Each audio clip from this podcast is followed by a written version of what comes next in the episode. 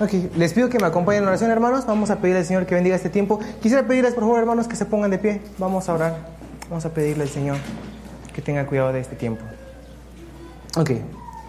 Señor, te doy gracias, Padre, porque eres bueno. Te doy gracias, Señor, porque nos permites alabarte, porque nos permites glorificar tu nombre.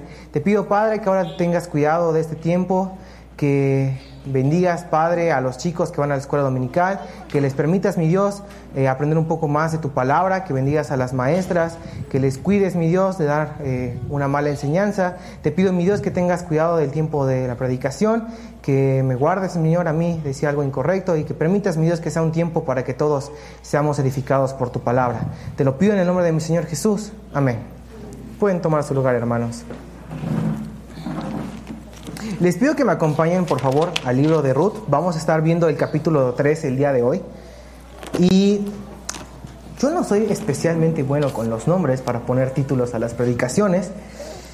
Entonces, pues mira, el, título va a ser Ruth y Vos, aunque podría ser Ruth, Vos y Noemí porque vamos a aprender un poquito acerca de cada uno de ellos. Vamos a estar viendo el pasaje, eh, el capítulo 3, vamos a ver todo el capítulo. Primero vamos a darle una lectura general y luego nos vamos eh, adentrando a los versículos específicos. Estamos en Ruth capítulo 3, espero que se los pongan en la pantalla de todos modos. Ok, dice Ruth eh, capítulo 3 versículo 1. Después le dijo su suegra Noemí, hija mía, ¿no he de buscar hogar para ti para que te vaya bien? ¿No es vos nuestro pariente con cuyas criadas tú has estado? He aquí que la vienta esta noche la parva de las cebadas. Te lavarás, pues, y te ungirás, y vistiéndote tus vestidos irás a la era, mas no te darás a conocer al varón hasta que él haya acabado de comer y de beber. Y cuando él se acueste, notarás el lugar donde se acuesta, e irás y descubrirás sus pies, y te acostarás allí, y él te dirá lo que hayas de hacer. Y él respondió, haré todo lo que tú me mandes. Descendió pues a la era e hizo todo lo que su suegra le había mandado. Y cuando vos hubo comido y bebido y su corazón estuvo contento, se retiró a dormir a un lado del montón. Entonces ella vino, calladamente y le descubrió los pies y se acostó. Y aconteció que a la medianoche se estremeció aquel hombre y se volvió y aquí una mujer estaba acostada a sus pies. Entonces él dijo, ¿quién eres? Y ella respondió, yo soy Ruth, tu sierva. Extiende el borde de tu capa sobre tu sierva por cuanto eres pariente cercano. Y él dijo, bendita seas tú de Jehová, hija mía, has hecho mejor tu postrera, eh, has hecho mejor tu postrera bondad que la primera, no yendo en busca de los jóvenes, sean pobres o ricos. Ahora pues no temas, hija mía, yo haré contigo lo que tú digas, pues toda la gente de mi pueblo sabe que eres mujer virtuosa. Y ahora, aunque es cierto que yo soy pariente cercano, con todo eso hay pariente más cercano que yo. Pasa aquí la noche y cuando sea de día, si él te redimiere, bien, redime, redímete. Mas si él no te quisiera redimir, yo te redimiré, vive Jehová. Descansa pues hasta la mañana. Y después que durmió a sus pies hasta la mañana, se levantó antes que los hombres pudieran reconocerse unos a otros, porque él dijo, no se sepa que vino mujer a la era. Después le dijo, quítate el manto que trae sobre ti y tenlo, y teniéndolo ella, él midió seis medidas de cebada, y se las puso encima, y ella se fue a la ciudad. Y cuando llegó a donde estaba su suegra, ésta le dijo, ¿qué hay, hija mía? Y le contó ella todo lo que con aquel varón le había acontecido. Y dijo, estas seis medidas de cebada me dio, diciéndome, a fin de que no vayas a tu suegra con las manos vacías. Entonces Noemí dijo, espérate, hija mía, hasta que sepas cómo se resuelve el asunto, porque aquel hombre no descansará hasta que concluya el asunto hoy. Vamos a dar un poquito de contexto. De entrada es importante que entendamos dos cosas que se daban en aquella época. Los matrimonios en aquella época no se daban como se dan hoy.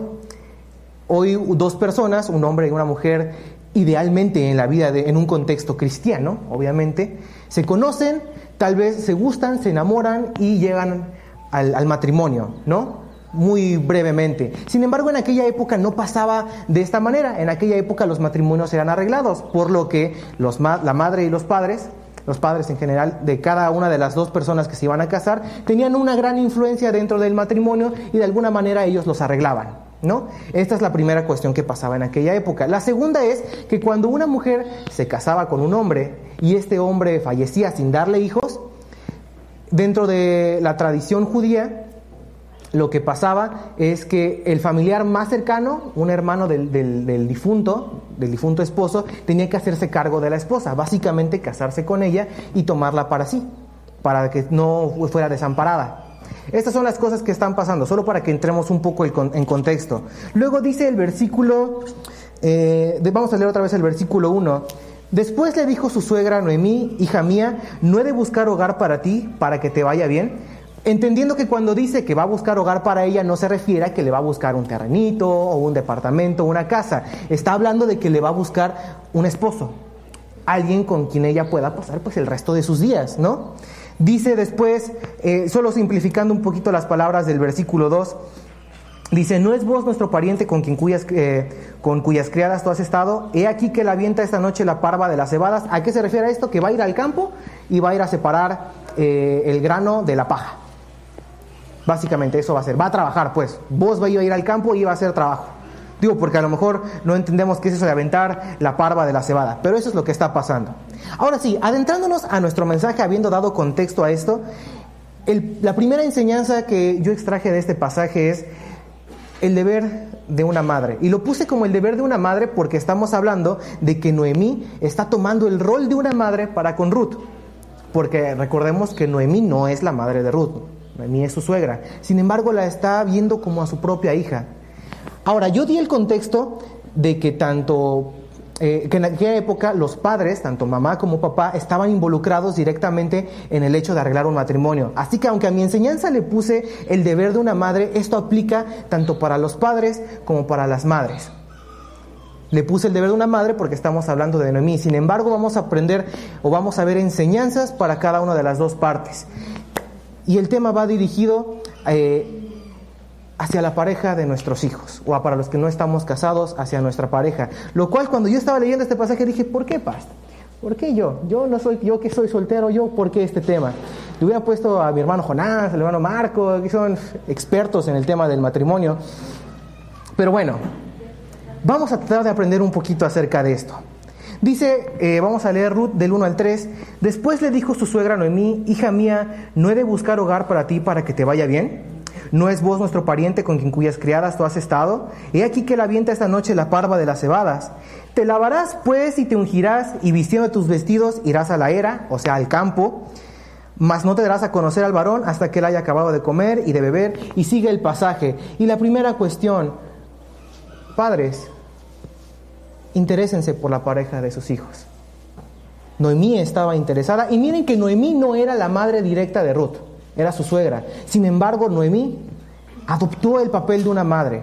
Cuanto más ustedes, porque yo no soy padre, ustedes como padres deberían involucrarse, deberían interesarse por la pareja de sus hijos.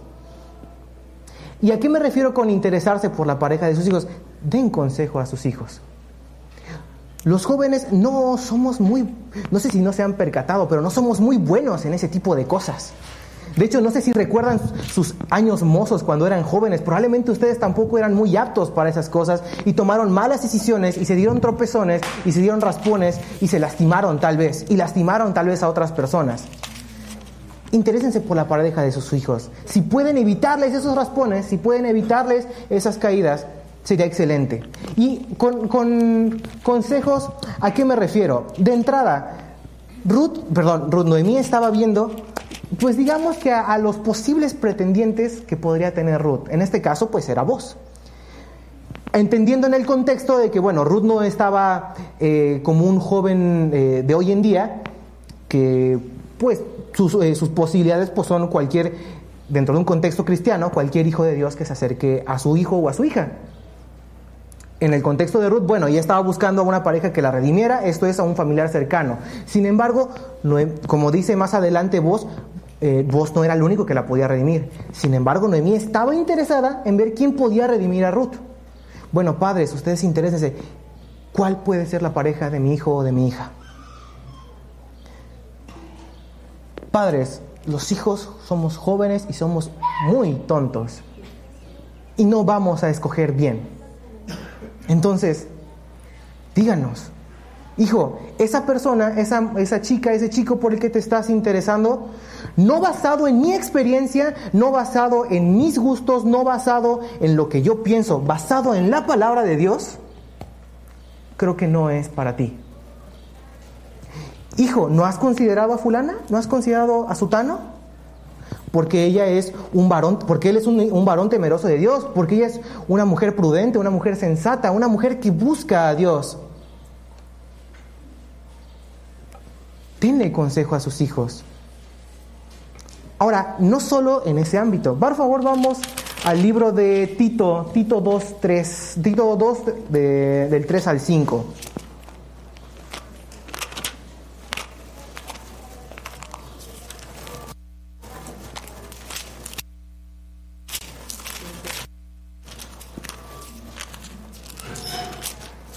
Dice, ¿estamos en Tito? Sí, dice, las ancianas asimismo sean reverentes en su porte, no calumniadoras, eh, no, eh, no esclavas del vino, maestras del bien.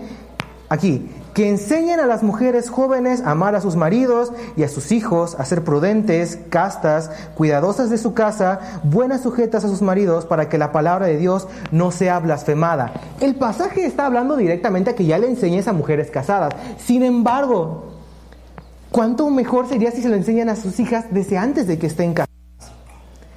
Qué buen partido podrían ser sus hijas si antes de casarse ya juntan estas características. Ya son prudentes, ya son castas, ya son buenas.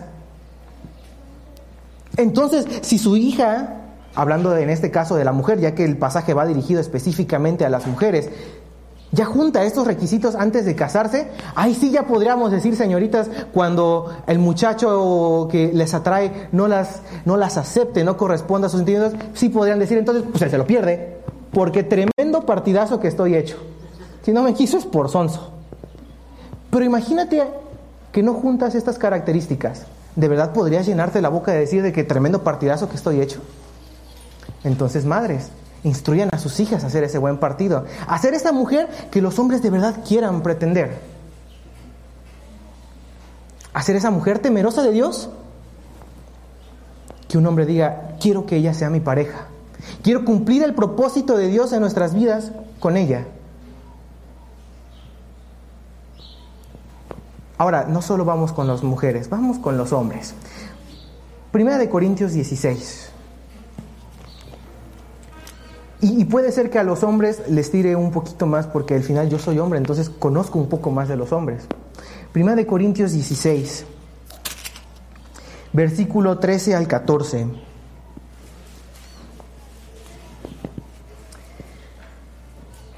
Velad, estad firmes en la fe, portaos varonilmente y esforzaos. Todas vuestras cosas sean hechas con amor y vamos a detenernos en este pasaje un poco. De entrada, cuando dice, velad, estad firmes en la fe, padres, asegúrense de que sus hijos estén bien cimentados sobre la fe en Cristo Jesús. Asegúrense de que cuando ellos se tengan que enfrentar al mundo, a la vida ellos solos, no duden de su fe. Que cuando vengan vientos fuertes, mareas fuertes, Él sepa dónde está parado. Que su fe no titubee. Porque por otro lado, estoy seguro que ninguna mujer quería estar con un hombre que titubea. Que es un hombre que te genere seguridad. Un hombre firme. Un hombre bien cimentado sobre la roca que es Cristo Jesús. Asegúrense de inculcar en sus hijos la sana doctrina. Asegúrense de que su hijo tenga bien claro quién es su Salvador, quién es su Señor, a quien ha declarado con sus labios que ama y que sirve que estén bien cimentados sobre la roca. Después dice, portaos varonilmente. Y aquí vamos a hacer una buena pausa en portaos varonilmente para los hombres. Vivimos en una época donde a los hombres se les ha como que animado a reconectar con su lado femenino, ¿no? Pero los hombres somos hombres tenemos que comportarnos como hombres. Esto va desde la vestimenta hasta el comportamiento. Y no estoy hablando de machismo. No estoy hablando de machismo, estoy hablando de comportarte como un hombre. Entonces, padre, enséñale a tu hijo a ser caballeroso. Enséñale a ser amable, enséñale a ser respetuoso. Enséñale a hacer esas cosas en las que tú adolecías. Seguro probablemente los, casados, creo que los hombres no se nos da muy bien ser detallistas. Y seguro alguna vez eh, sus esposas les dijeron, ¿por qué nunca me das un detalle? ¿Por qué nunca eres detallista conmigo? Pues bueno, alívenles esa pena a sus hijos. Enséñenles desde ahora que son jóvenes, desde ahora que son solteros, a ser detallistas, a cuidar esas áreas que a lo mejor ustedes tuvieron que aprender a la larga con sus esposas. Enséñenle a sus hijos a ser buenos esposos, a comportarse varonilmente, a darle su lugar a su esposa, a, dar, a ser respetuosos, a ser caballerosos, a enseñarles a ser hombres, a vestir bien. Porque, a ver, también seamos honestos, hombres, mujeres, ¿no te gusta alguien que va todo apestoso por la calle mal vestido? La verdad, te gusta alguien que se ve bien, que huele bonito, que está limpio, entonces, enséñenle, madres a sus hijas, padres a sus hijos, a vestir bien. En el caso de los hombres, vístanse varonilmente. Compórtense varonilmente. Porque la moda es de que, bueno, soy hombre, me puedo pintar las uñas. Soy hombre, me puedo poner aretes. Soy hombre, ¿por qué no puedo usar maquillaje tal vez? No pretendo ser machista. Pretendo decir lo que dice la palabra de Dios. Compórtate varonilmente vístete bien. No andes con los pantalones a las rodillas. No andes con la camisa toda desabrochada. No andes todo despeinado. No andes oliendo mal. Compórtate como un hombre. No te dejes llevar por la corriente de ah, igualdad de género. Somos, somos lo mismo. No. ¿Ves que una mujer va cargando algo pesado y tú vas con las manos libres? Acércate y dile, te ayudo. Sé caballero. Enséñale a un hombre a ser acomedido. Enséñale a un hombre a trabajar. Enséñale a servir. Dice más adelante el pasaje, esforzaos, enséñale a ser esforzado. Hombres, esfuércense. No sean mediocres. No se conformen. Si trabajas, si estudias, lo que sea que hagas, ahora sí que si lo vas a hacer, hazlo bien. Si vas a la escuela, no intentes solo ser un buen estudiante, intenta ser el mejor estudiante. No te frustres si no lo logras, pero que lo estés intentando de verdad. Esfuérzate. Si vas al trabajo, si vas a hacer un trabajo, esfuérzate por hacer el mejor trabajo. Vas a pretender a una persona, esfuérzate por ser el mejor pretendiente. Y esto puede aplicar para los dos. Mujer, esfuérzate por ser la mejor que ese hombre pueda pretender. Cuidando aquellas cosas de las que puedes cuidar. Bueno, la apariencia física, esa no las dio Dios. Pero aquellas cosas que sí podemos cuidar, nuestra actitud, nuestra higiene, nuestra manera de pensar, nuestros comportamientos, esfuérzate por ser distinto. Esfuérzate por reflejar a Jesucristo. Vamos por favor a Primera de Pedro 3.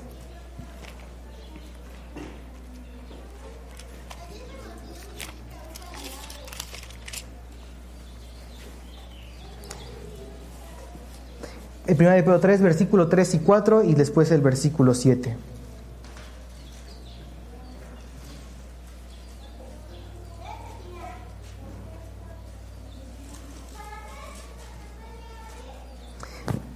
Dice así, volviendo con las mujeres, vuestro atavío, vuestro atavío no sea el externo de peinados ostentosos, de adornos de oro o de vestidos lujosos, sino el interno, el del corazón, en el incorruptible ornato de un espíritu afable y apacible que es de grande estima delante de Dios. Quiero aclarar, el versículo no está diciendo que no te puedes vestir y arreglar y verte bien, pero está diciendo que no sea lo principal, que no sea tu primera preocupación, que lo que destaque de ti sea lo interno. Porque además eso es lo que agrada a Dios. Porque también, seamos honestos, no te gusta una persona que no se arregla, te gusta una persona que se ve bien. Entonces no tiene nada de malo verte bien. El problema es darle prioridad a la apariencia física que a mi relación con Dios. Que a mi testimonio de Jesucristo. Dice que, que vuestro atavío entonces sea el interno, el del corazón, en el incorruptible ornato de un espíritu afable y apacible que es de grande estima delante de Dios. Y curioso que este pasaje se lo diga precisamente a las mujeres y no a los hombres, ya que tal vez las mujeres son las que se preocupan un poco más de la apariencia, que no voy a, juzgar si está bien o está mal, al final creo que son rasgos que Dios puso en ella. Sin embargo, está dando la advertencia.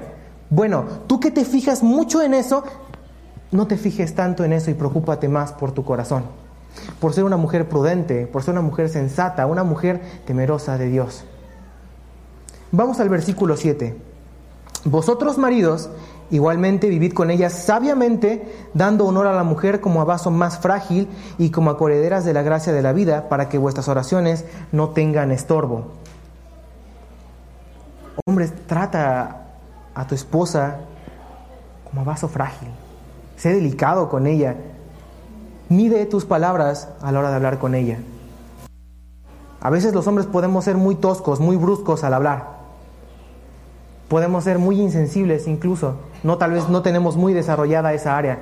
Bueno, con ella en específico, sé más cuidadoso de esa parte.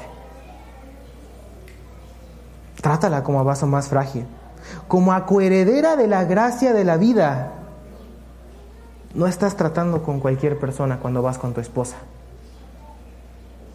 No estás trabajando con la mesera que en el restaurante te sirvió mal el plato para que le hables feo que tampoco debería de ser, por cierto. Si hablamos de comportarnos varonilmente, tratas a las personas con respeto. Pero es tu esposa. Enséñale a tu hijo entonces a ser respetuoso, a ser cuidadoso, a ser delicado con ella. Para evítale esos esos raspones que probablemente tú tuviste en tu relación y que tuviste que ir corrigiendo a base de peleas, a base de gritos, a base de llantos evítaselo a tu hijo. Porque te digo algo, de todos modos, aunque se lo enseñes, seguro se va a equivocar. Seguro la va a regar. Porque somos humanos, seguro nos vamos a equivocar. Pero tampoco lo avientes solo como que, órale, y búscale de aquí. Enséñale cómo debe comportarse. Enséñale cómo debe vestir. Enséñale cómo tiene que ser con su pareja. Hijas, escuchen el consejo de sus padres. Esa es la segunda parte que vamos a ver hoy, escuchar el consejo. Vamos a Ruth otra vez, por favor. Ruth 3, 5 y 6.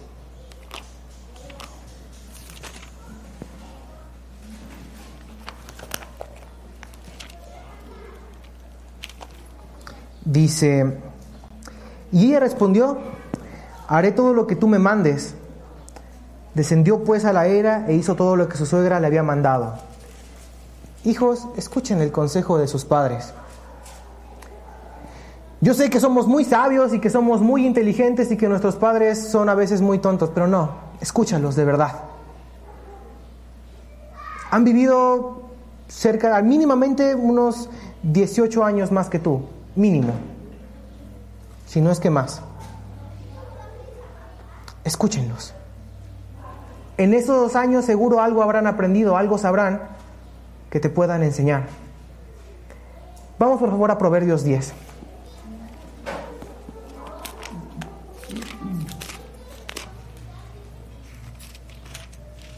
Dice Proverbios 10.1, ah, bueno, espero que lo pongan en la pantalla, ok.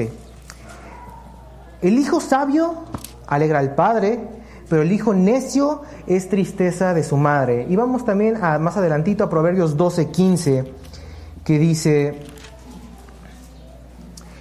el camino del necio es derecho en su opinión, mas el que obedece al consejo es sabio. Y para terminar con los proverbios, vamos a Proverbios 1, atrasito, Proverbios 1, 8. Vamos a leerlos para hacer una pausa y analizar. Dice versículo 8, Oye, hijo mío, la instrucción de tu padre y no desprecies la dirección de tu madre, porque adorno de gracia serán a tu cabeza y collares a tu cuello. Hijo, tal vez puedes creer que eres muy sabio, que eres muy inteligente, que tienes las cosas bajo control, que tú sabes demasiado, pero no.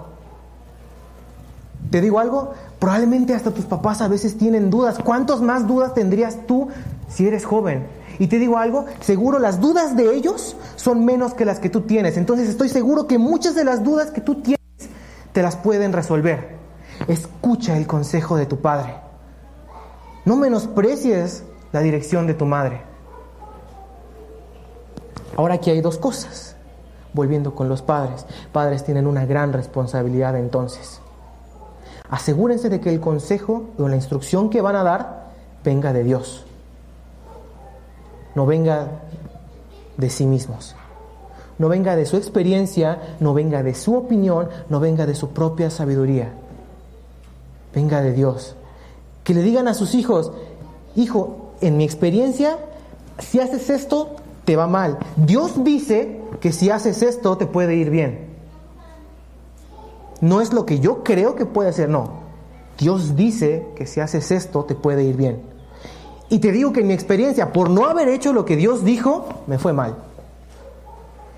O tal vez, hijo, te digo que porque yo seguí lo que Dios dijo, me fue bien. Entonces te puedo confirmar que es bueno seguir la instrucción de Dios.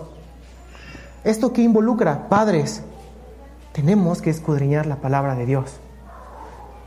Tenemos que asegurarnos de estudiarla, tenemos que asegurarnos de tener una buena relación cercana con nuestro Señor.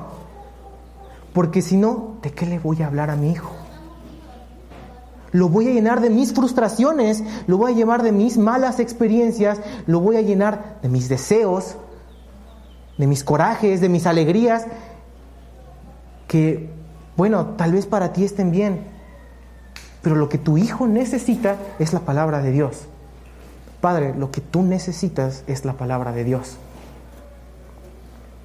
¿Por qué? Porque después, si no los llenamos de la palabra de Dios, vamos a tener jóvenes que digan, ¿yo por qué quiero casarme? Veo la relación de mis padres, veo la relación de mis amigos, veo la relación de las personas alrededor de mí y no la quiero. Estoy dando un mal testimonio de lo que Dios dice que tiene que ser el matrimonio. Padres, den un buen ejemplo a su hijo de lo que debe ser un matrimonio. E hijos, si su padre, si su madre son hijos de Dios, cristianos de verdad, que buscan a Dios, te aseguro algo, no quieren lo malo para ti. 100% seguro. Es más, si hasta padres no cristianos no quieren lo malo para ti, te aseguro que padres hijos de Dios no quieren nada malo para ti. Por eso te dan casa, por eso te dan educación, por eso te dan ropa, por eso te dan regalos, por eso te cuidan, por eso cuando sales te están hablando por teléfono y te mandan mensaje, hijo ya vienes, hijo ¿dónde estás? Por eso cuando estás enfermo se acercan a ti y te cuidan, tal vez te llevan con el médico. Tus padres no quieren nada malo para ti, escucha su consejo, no seas necio. Seguro para ti crees que todo lo que haces está bien. Porque leímos hace rato en Proverbios 12, el camino del necio es bueno para sí mismo. Dice, sí, yo voy bien. Pero el sabio escucha el consejo. Escucha el consejo de tu padre y el de tu madre. No lo menosprecies. No creas que eres muy bueno, no creas que eres muy inteligente, no creas que ya te la sabes toda. No sabes nada. Los jóvenes estamos empezando a vivir y no tenemos ni idea de la vida. Creemos que sabemos todo y no sabemos nada. Hasta que entras cada vez en el mundo de la adultez y dices, rayos, ¿y cómo le hago? Hasta que te empiezas a preguntar, ajá, me quiero casar, ¿y cómo le voy a hacer? Porque el trabajo nada más no deja. Porque nada más no me puedo salir de la casa de mis papás, porque las rentas, las casas están muy caras. Hijo, escucha a tu padre. Hijas, escuchen a sus madres. Quieren algo bueno para ustedes. Padres, empiecen a inculcar desde ahora que sus hijos son jóvenes buenas costumbres cristianas. Temor del Señor. A ser mujeres prudentes, sensatas, sabias. A los hombres a ser hombres de verdad. A ser esforzados a no ser mediocres, a no ser conformistas.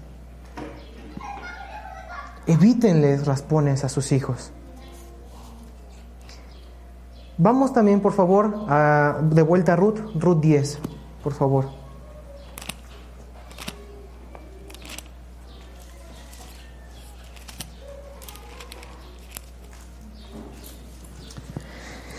Bueno, vamos a leer desde el versículo 6 para agarrar un poquito de contexto.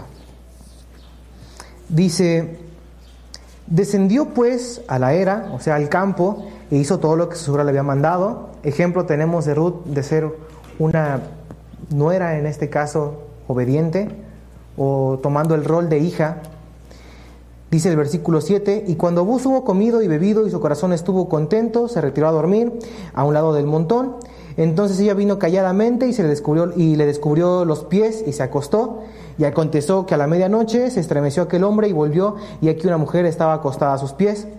Entonces él dijo, ¿quién eres? Y ella respondió, yo soy Ruth, tu sierva, extiende el borde de tu capa sobre tu sierva por cuanto eres pariente cercano. Versículo 10. Y él dijo, bendita seas tú de Jehová, hija mía Has hecho mejor tu postrera bondad que la primera, no yendo en busca de los jóvenes, sean pobres o ricos. Y esto va más dirigido hacia los hijos. Hijo, ¿dónde estás buscando tu pareja? En el contexto de Ruth, Ruth la estaba buscando en un pariente cercano que la pudiera redimir porque es lo que ella tenía que hacer. Sin embargo, el hecho de que vos mencione y, y le reconozca el hecho de que estaba buscando en un lugar correcto, es de resaltar porque entonces eso significa que Ruth podía buscar en un lugar incorrecto. Hijo, chico, chica, ¿dónde estás buscando tu pareja? ¿Dónde estás poniendo tu vista? Vamos a pasarlo a términos cristianos. ¿Lo estás buscando en un hijo de Dios, en un hermano en Cristo o lo estás buscando en el mundo? ¿Dónde estás buscando tu pareja? Padres y madres, ¿Están advirtiendo a sus hijos de dónde están buscando su pareja? ¿Los están alentando a buscar su pareja en un hijo de Dios? ¿En una hija de Dios? ¿En alguien temeroso de Jesucristo? Vamos por favor a 2 de Corintios 6.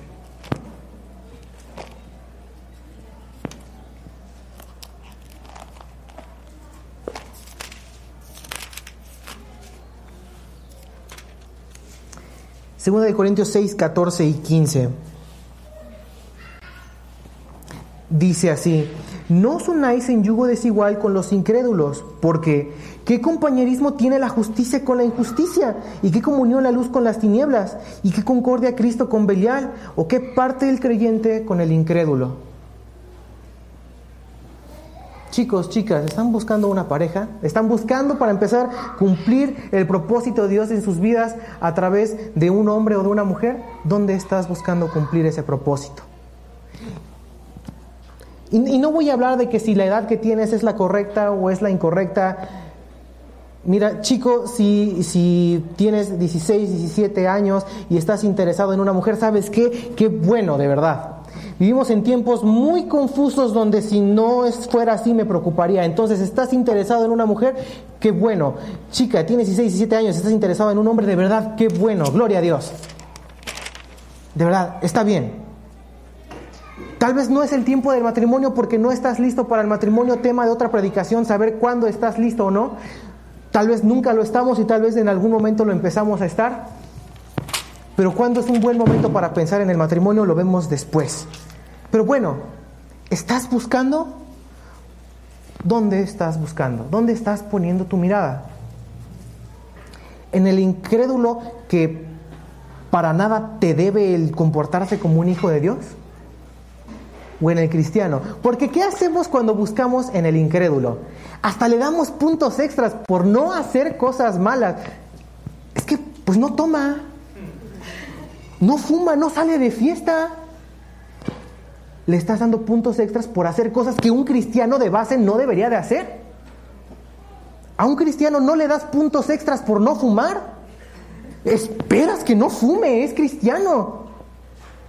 Pero con el inconverso decimos, mírala, hasta se, mírala, se viste bien, recatada. ¿Le das puntos extras de verdad por eso? Un cristiano viste así de base. No le das puntos extras por cosas que uno debería dar por sentado.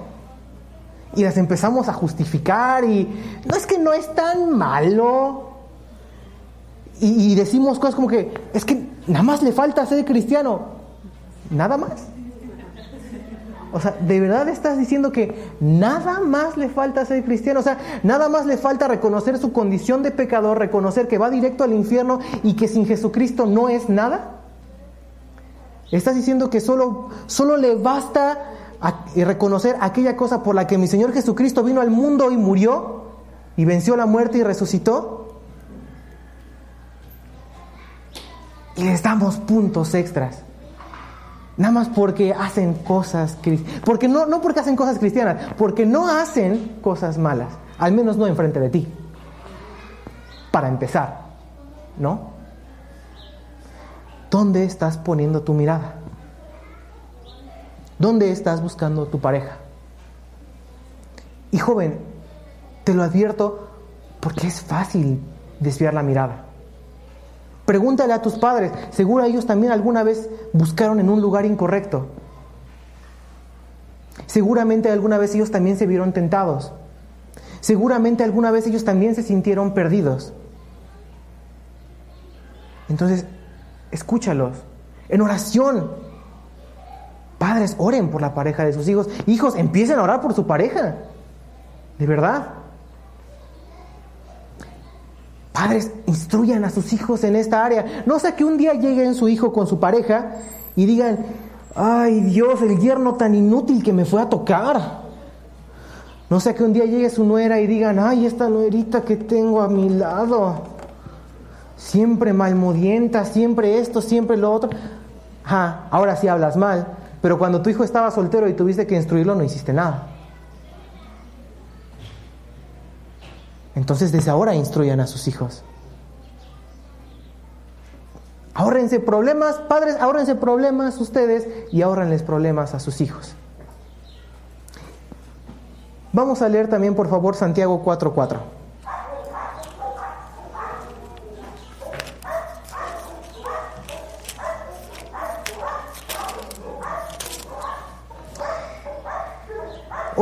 adúlteras, ¿no sabéis que la amistad del mundo es enemistad contra Dios? Cualquiera pues que quiera ser amigo del mundo se constituye enemigo de Dios. Hijo o hija, ¿estás buscando tu pareja allá afuera? ¿Seguro que quieres agarrar de amigo al mundo? Porque mira, lo de menos es tener amigo al mundo, ¿eh? Lo de menos. ¿Sabes cuál es el verdadero problema? Agarrar a Dios de enemigo. De verdad no, llámame tonto, pero no creo que sea la mejor idea. Te digo algo, para empezar si agarras al mundo de amigo, vamos a ver qué clase de amigo estás teniendo. Un amigo que te va a traicionar en la primera oportunidad que tenga. Un amigo que te va a dar malos consejos. Un amigo que te va a decir, pues háblale, no pasa nada, pues sal con ella. Una amiga que te va a decir, ay, no pasa nada, no seas espantada. Esa es la amistad que te ofrece el mundo. Y es lo de, lo de menos es las consecuencias que por escuchar el consejo del mundo vas a tener. Es lo de menos. ¿Pero de verdad quieres agarrar a Dios a tu enemigo? Yo te sugiero que no. Yo no lo quiero como mi enemigo. Si en algún lugar he encontrado refugio es en Dios lo menos que quiero es dejar de tener ese refugio. Hijo, ¿dónde estás buscando a tu pareja? ¿Dónde estás poniendo tu vista? ¿A quién estás tratando de impresionar? ¿A quién estás intentando gustarle? ¿A los de allá afuera? ¿O a un hijo de Dios? ¿Con quién estás buscando involucrarte más? ¿Con el inconverso o con el converso? Cuando tienes ganas de salir, ¿en quién piensas primero? ¿En las personas inconversas que conoces o en los hijos de Dios? ¿Dónde estás buscando? Para terminar, vamos de vuelta a Ruth, por favor.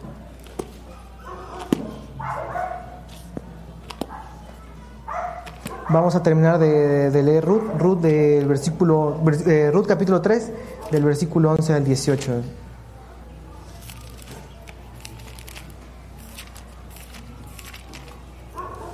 Dice, Ahora pues, no temas, hija mía, yo contigo lo que tú digas, pues toda la gente de mi pueblo sabe que eres mujer virtuosa.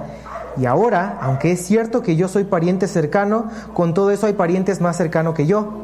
Pasa aquí la noche y cuando sea de día, si él te redimiere, bien, redímate. Mas si él no te quisiera redimir, yo te redimiré. Vive Jehová. Descansa pues hasta la mañana. Y después que durmió a sus pies hasta la mañana, se levantó antes que los hombres pudieran reconocerse unos a otros, porque él dijo, no se sepa que vino mujer a la era. Después le dijo, quítate el manto que traes sobre ti y tenlo. Y teniéndolo ella, él midió seis medidas de cebada y se las puso encima, y ella se fue a la ciudad. Y cuando llegó a donde estaba su suegra, ésta le dijo, ¿Qué hay, hija mía? Y le contó ya todo lo que con aquel varón le había acontecido. Y dijo, Esas, estas seis medidas de cebada me dio diciéndome, a fin, de que no a fin de que no vayas a tu suegra con las manos vacías. Entonces Noemi dijo, Espérate, hija mía, hasta que sepas cómo se resuelve el asunto, porque aquel hombre no descansará hasta que concluya el asunto hoy. Y para esta última enseñanza vamos a hablar de la recompensa que trae hacer bien las cosas. Y con hacer bien las cosas involucra tanto a los padres como a los hijos. Vamos a ver la recompensa que va a traer para Ruth el hecho de que Noemí haya sabido aconsejar bien a Ruth, de que Ruth haya sabido, haya sabido escuchar el consejo y que estuviera buscando en el lugar correcto. Ruth encontró a alguien, y lo, vamos a ver en el pasaje, en el capítulo que sigue. Ruth encontró a alguien que la redimiera. Pero desde el capítulo 3 ya encontramos recompensa. De entrada, Ruth era reconocida como una mujer virtuosa. Quien instruyó a Ruth, la instruyó bien. Mujer virtuosa, ¿quién la hallará? Pues Ruth era mujer virtuosa.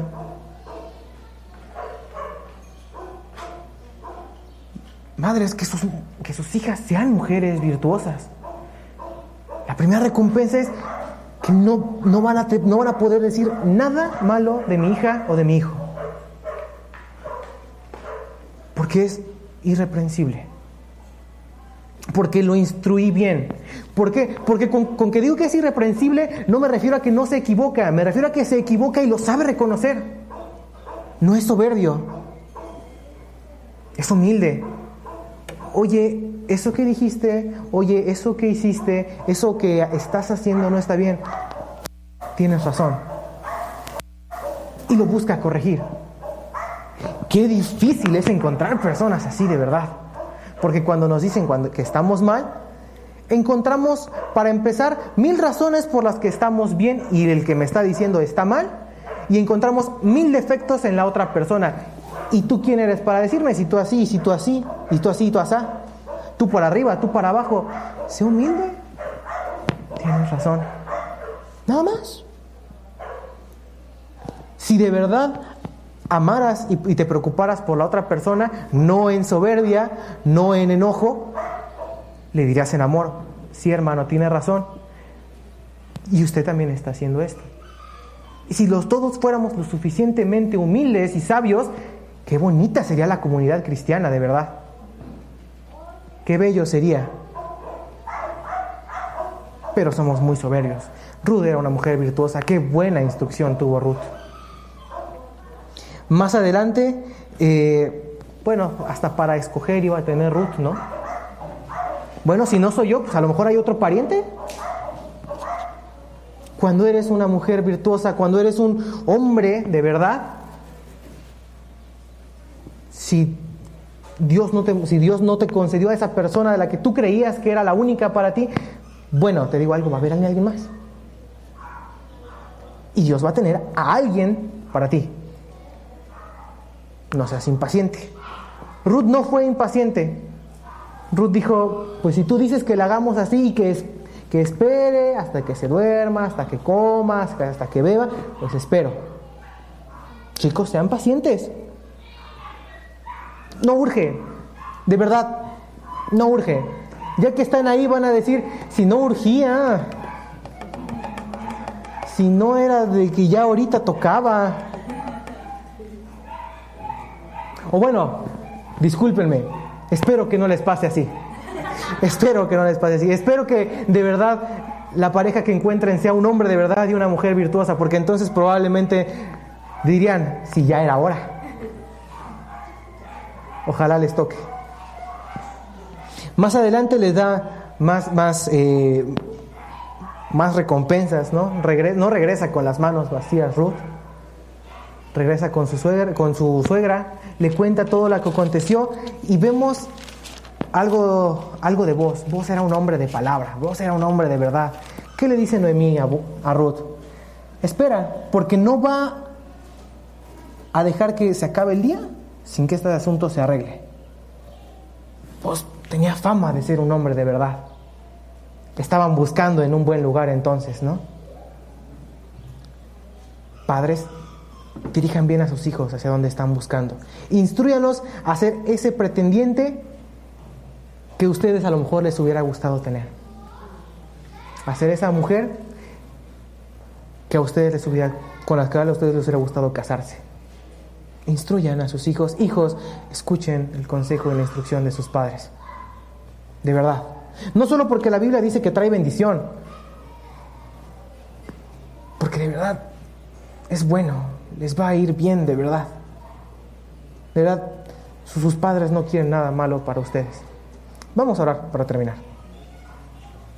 Señor, te doy gracias, Padre, eh, porque eres bueno. Te, pido, Padre, que hayas tú hablado a la congregación. Te pido, Señor, que si dije algo incorrecto, me perdones, Señor, y, no permitas, Padre, que, que esto sea de tropiezo para mis hermanos. Te pido que te hayas agradado en este tiempo, Señor, y que hayas hablado a tu congregación. Te pido, Padre, que ahora tengas cuidado del resto del servicio, Señor, y que nos permita, Señor, seguir teniendo comunión unos con otros, alabando tu nombre en todo lo que hagamos. Te lo pido en el nombre de mi Señor Jesús. Amén.